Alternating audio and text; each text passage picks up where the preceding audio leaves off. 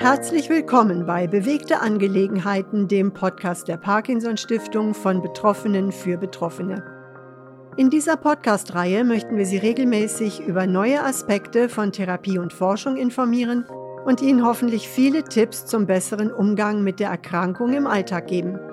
Mein Name ist Claudia Eid und ich lade Sie herzlich zu dieser Folge ein.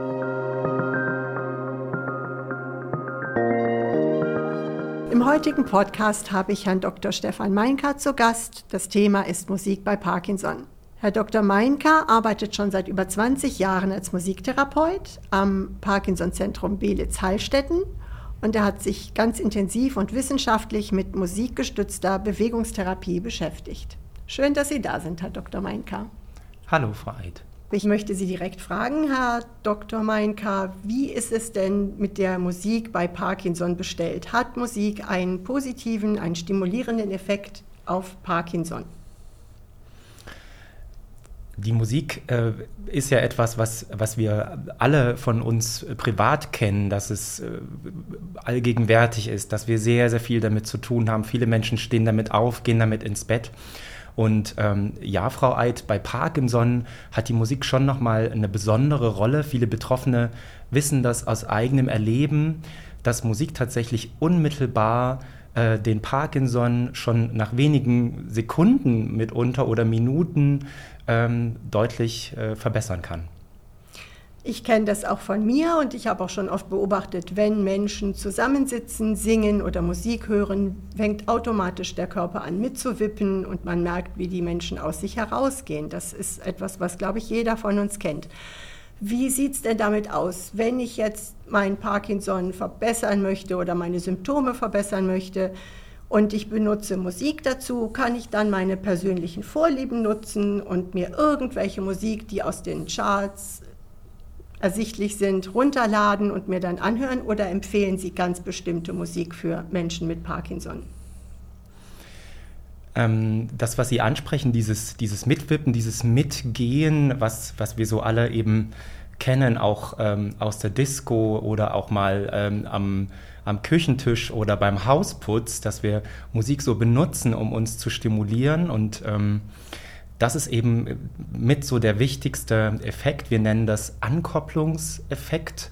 Ich sage auch gerne Magneteffekt dazu, weil die Musik wirklich die Bewegung ähm, fast wie ein Magnet anzieht und dann auch äh, steuern und eben unmittelbar anstoßen und verbessern kann. Und dieser Effekt führt dazu, dass Menschen mit einer Minderbeweglichkeit, mit Bradykinese, äh, mit dem Parkinson sich dann unmittelbar besser beweglich fühlen und einfach mehr Energie verspüren.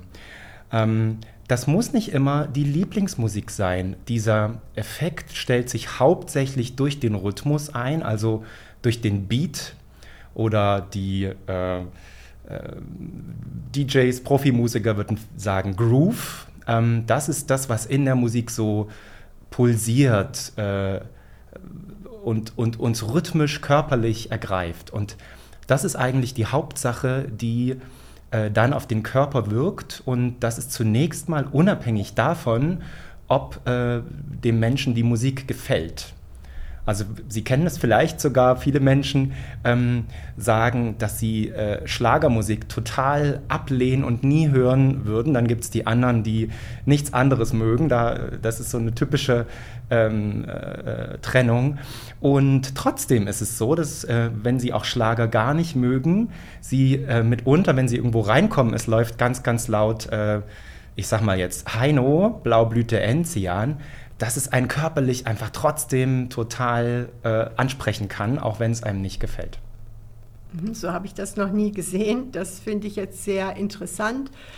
Ähm, vielleicht braucht man dann schon eine gewisse Überwindung, aber doch, um Musik zu hören, die einem eigentlich nicht gefällt, aber einem nutzt. Vielleicht merkt man dann nach einiger Zeit, ja, doch, das ist sinnvoll und dann macht man es vielleicht auch öfter in dem Zusammenhang die Frage, wie oft mache ich das denn dann, so ein Musiktraining für mich selbst?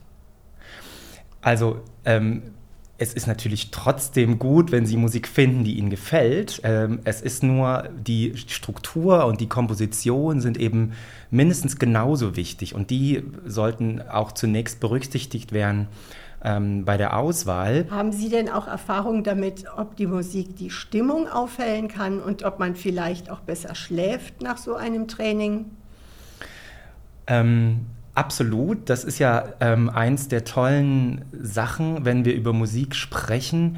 Sie ergreift uns immer, ob jetzt mit oder ohne neurologische Erkrankung, sie ergreift uns immer unmittelbar. Wir sind eigentlich schon beim ersten Ton oder kurz danach sind wir jemand anders ähm, weil wir in eine andere Stimmung kommen. Es gab jüngst eine Online-Befragung dazu, was britische Forscher jetzt auch publiziert haben, die genau das festgestellt haben, dass die Betroffenen sagen, sie benutzen Musik zur Motivation, um diese Apathie zu überwinden. Viele Betroffene klagen ja über ähm, Antriebs- und Interessenverlust. Und das ist genau das, was man ähm, angehen kann, wenn man dann motivierende Musik auflegt, weil man unmittelbar mehr Lust bekommt, aktiv zu werden. Sie haben noch nach Schlaf gefragt. Ja. Das ähm, ist eine andere Sache. Also wer damit Probleme hat, ähm, da gibt es keine spezifische Forschung für Parkinson-Patienten, aber ganz allgemein wissen wir, dass Musik äh, eben vor allen Dingen ähm, also Lounge-Musik, Entspannungsmusik, langsame Filmmusik, dass die auch schlafunterstützend sein kann, wenn man vor dem Einschlafen 30 bis 45 Minuten diese Musik hört, dann verbessert sich nachweislich der Schlaf. Und wenn ich jetzt äh, mich bewegen möchte und höre fetzige Musik dazu, ist es wahrscheinlich nicht so gut, wenn ich das eine halbe Stunde vorm Einschlafen mache. Ganz genau, das würde ich, das würde ich auch so sagen. Das empfiehlt sich, wenn Sie früh ähm, aufstehen. Und ganz viele ähm, Parkinson-Betroffene haben ja das Problem des Morgentiefs, dass man sich nicht so richtig motivieren kann, dass es schwer fällt. Also das wäre schon mal auch ein ganz einfacher, praktikabler Tipp. Dort die laute, fetzige Musik, auch wenn einem vielleicht gar nicht äh, erstmal danach ist unbedingt als erstes, aber das würde ich tatsächlich gleich nach der ersten Morgenmedikation empfehlen. Hören Sie für ähm, 10, 15 Minuten diese laute, fetzige Musik, weil die geht in den Körper, die ähm, bringt Sie so ein bisschen auf Touren und wahrscheinlich geht danach alles ein bisschen leichter. Ja, das ist ein super Tipp, das direkt morgens früh zu machen, um eben in die Gänge zu kommen, buchstäblich. Hat es eigentlich einen unterschiedlichen Effekt, wenn ich dann unter der Dusche dazu singe oder ist das Singen gar nicht so wichtig? Also Singen ist ja ein aktiver Vorgang und Hören ein passiver Vorgang. Ist da ein Unterschied zu bemerken?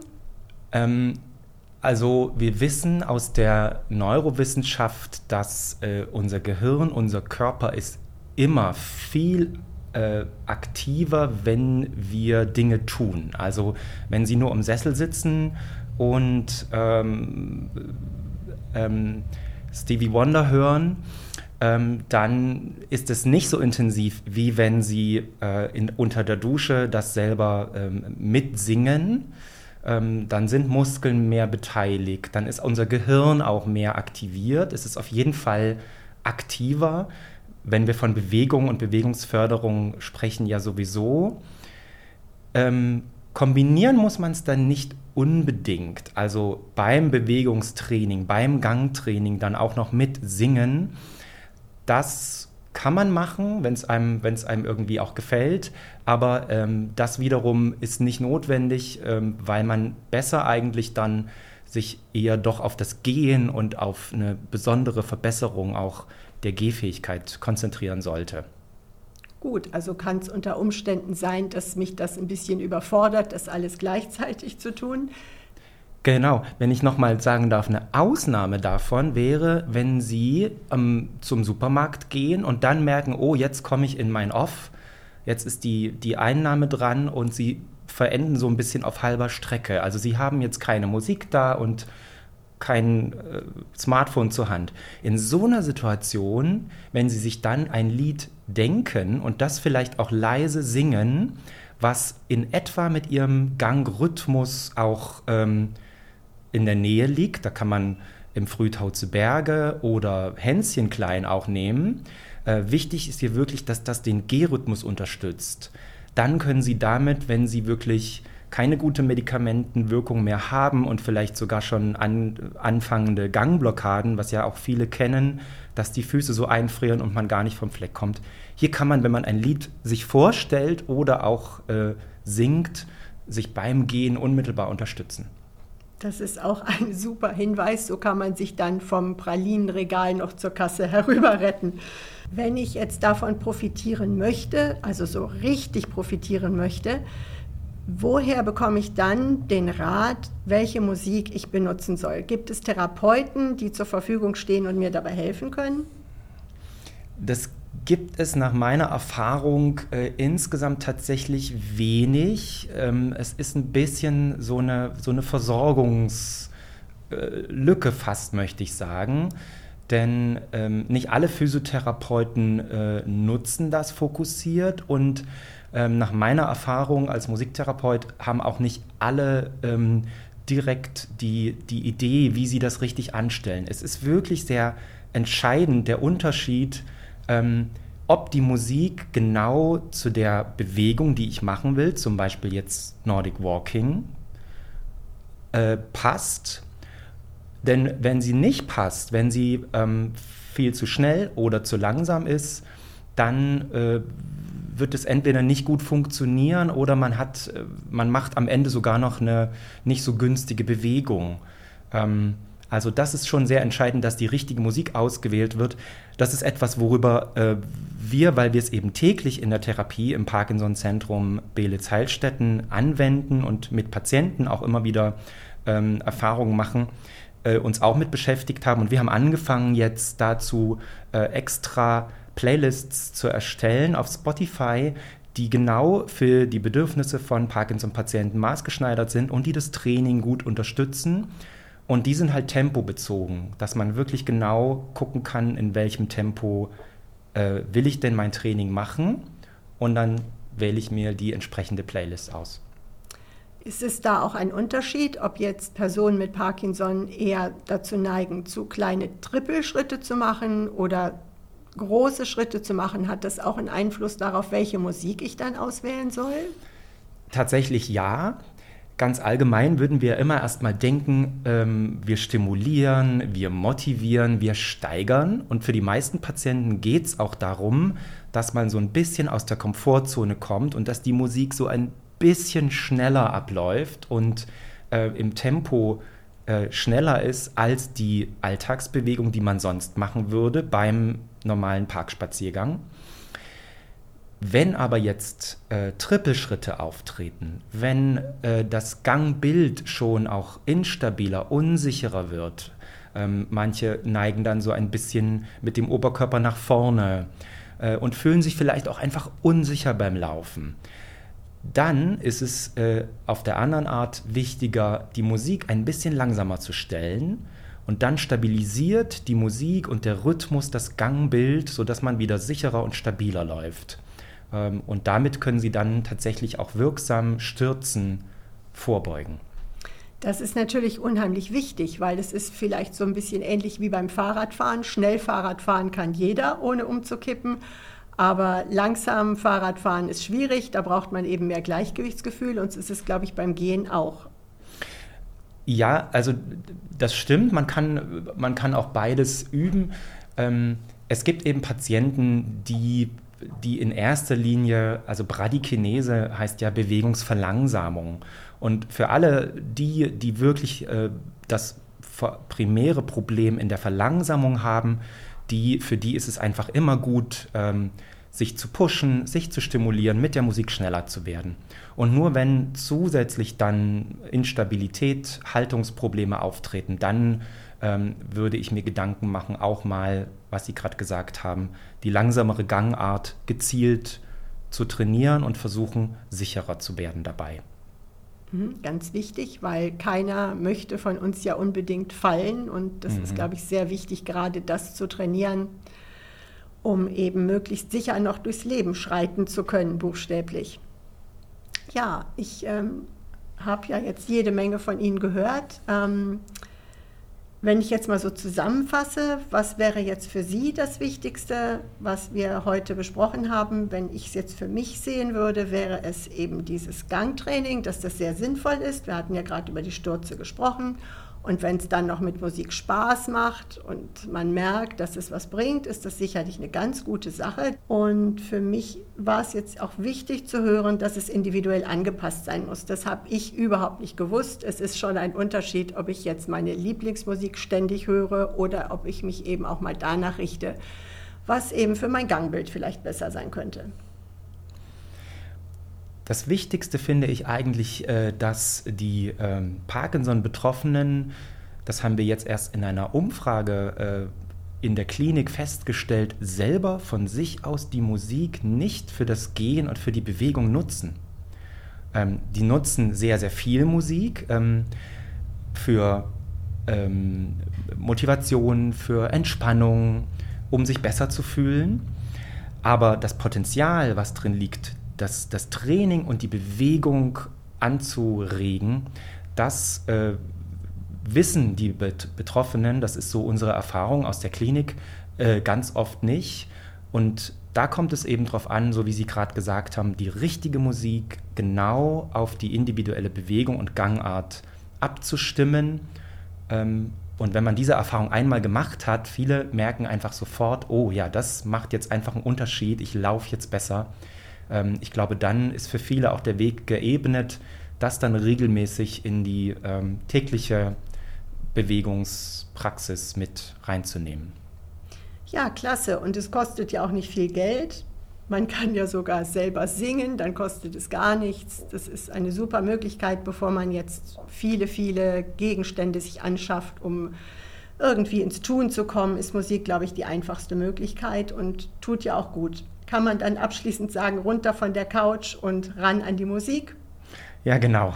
So, so ist es. Klasse. Ja, vielen Dank, Herr Dr. Meinka. Ich glaube, wir haben da heute viele Anregungen bekommen und vielen wird es auch bestimmt helfen. Das würde mich freuen. Dankeschön. Danke Ihnen.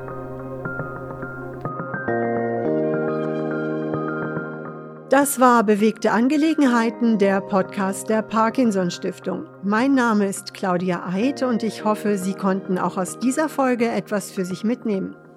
Haben Sie Fragen zum Thema Parkinson oder Anregungen für den Podcast? Dann schreiben Sie uns gerne eine Mail an podcast.parkinsonstiftung.de. Dieser Podcast wird von der Parkinson Stiftung produziert. Die Stiftung hat es sich zum Ziel gesetzt, Menschen mit Parkinson und deren Umfeld über die Erkrankung zu informieren und die Forschung von neuen Therapieformen voranzutreiben. Die Arbeit der Stiftung ist spendenbasiert. Mehr Informationen zur Stiftung und Möglichkeiten, deren Arbeit zu unterstützen, finden Sie auf der Website www.parkinsonstiftung.de. Bis zum nächsten Mal.